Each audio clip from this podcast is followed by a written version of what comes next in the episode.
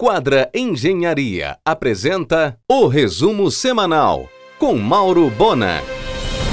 Deverá ser convocada nos próximos dias uma Assembleia Geral para deliberar sobre o afastamento do presidente do Conselho de Administração da Unimed Belém, Wilson Niwa, a compra de equipamentos acima do preço e sem licitação a doação de medicamentos de forma irregular, entre outras possíveis irregularidades encontradas, são algumas das denúncias que pesam contra ele. Em um oferecimento de quadra Engenharia, Mauro Bona informa. O Museu das Amazônias será instalado no Armazém 4 do Porto Futuro, como mais uma atração para a COP30. É uma articulação do governo do estado e BNDES reunindo o Instituto Vale, Museu do Amanhã e Banco Latino-Americano. O Fórum Mundial da Juventude convidou a chefe Ângela Sicília e o chocolatier Fábio Sicília para participarem de evento na sede da ONU para Alimentação e Agricultura em Roma, de 16 a 20 de outubro. O ministro Jader Filho já está em Nova York.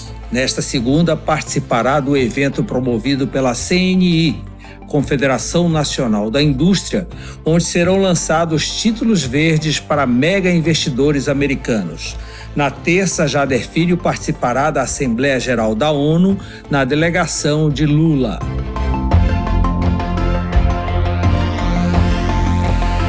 O BNDES estuda a modelagem ideal para um pacote de incentivo específico para preparar a hotelaria de Belém visando a COP30. Em um oferecimento de quadra Engenharia, Mauro Bona informa. Sebastião Campos agenda para janeiro próximo a reinauguração da Casa do Comércio a sede da FEComércio Pará, Nassis de Vasconcelos. Prédio 100% revitalizado e modernizado. Um homem chamado João Rodrigues, a biografia do empresário de 75 anos, diretor do Grupo Líder, está sendo escrita pela historiadora Estela Pojucan. Deverá ser lançada em dezembro. Uma das maiores dragagens já feitas no Porto de Belém foi na gestão de Nélio Lobato, prefeito. Os sedimentos ajudaram a aterrar a hoje Avenida Pedro Álvares Cabral. Há previsão de uma nova dragagem permitindo a atracação de navios de cruzeiro para operar como hotéis durante a COP30. Dessa vez, poderia ajudar a aterrar ilhas do município com fins turísticos.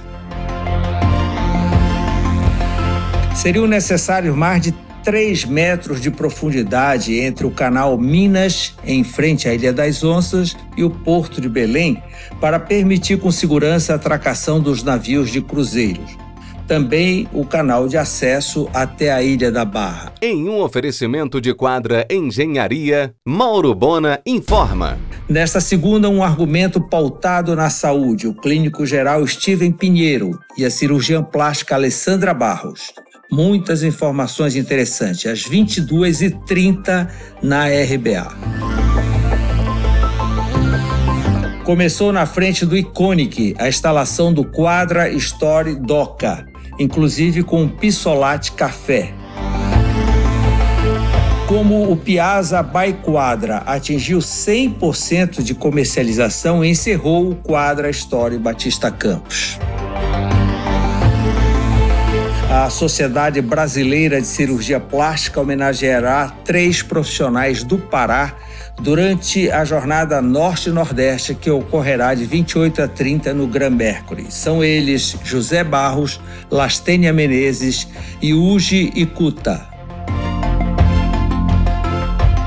O empresário João Rodrigues garante que em janeiro próximo começará a obra do Líder Já Atalaia, em Salinas, em projeto de Perla e Júnior, o primeiro de um novo modelo de lojas expressas do grupo. Em um oferecimento de quadra Engenharia, Mauro Bona informa. Agora, em outubro, o Grupo Líder partirá para a construção de uma loja com mix completo em Mosqueiro, na rua 16 de novembro. O líder Quintino não terá mais restaurante. O magazão ocupará todo o segundo piso e no térreo, ao lado do supermercado, será instalado o Home Center. A diretoria do Sírio pediu, pelo amor de Deus, para que a Secretaria Municipal de Economia não permita a instalação de barracas de alimentos e bebidas no entorno da Basílica anti-higiênicas, perigosas pelo uso de botijão de gás, atrapalham o trânsito e o fluxo de pedestres, além de concorrer deslealmente com o arraial. A Praça Santuário de Nazaré ficará livre para o povo. Tendas da Cruz Vermelha e bombeiros serão instaladas atrás da concha acústica, no ponto onde existiu a Samalmeira.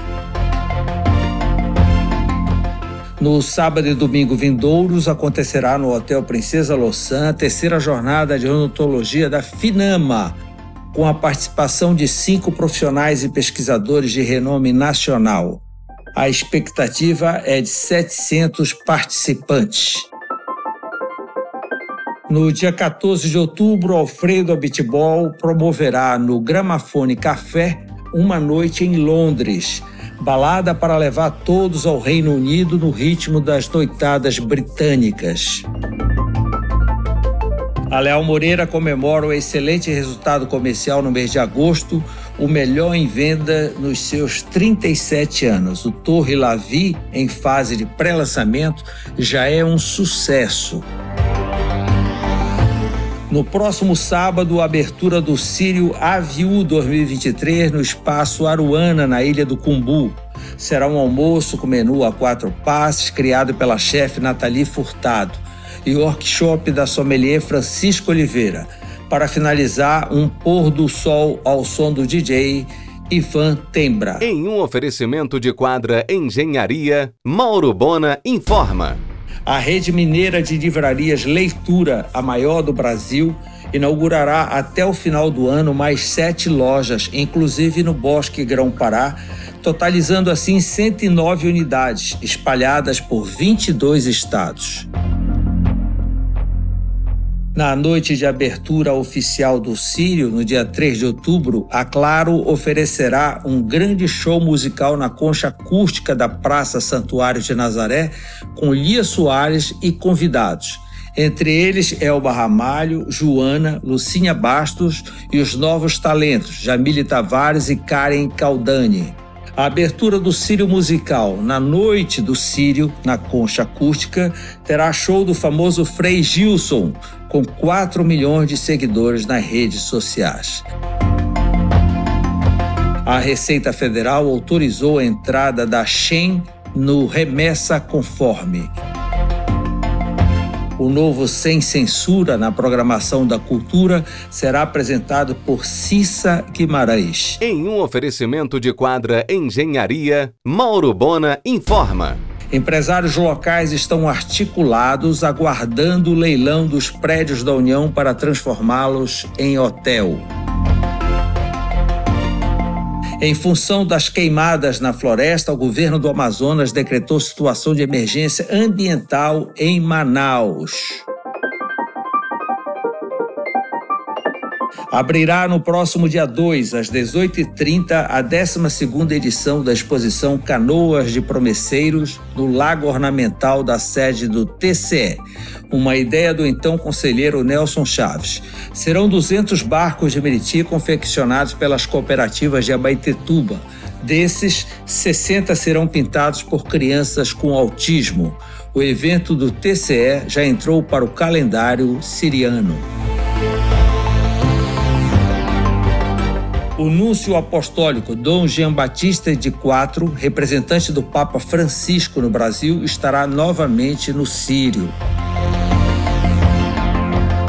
O MSC Poesia virá em março a Belém com 3.500 passageiros.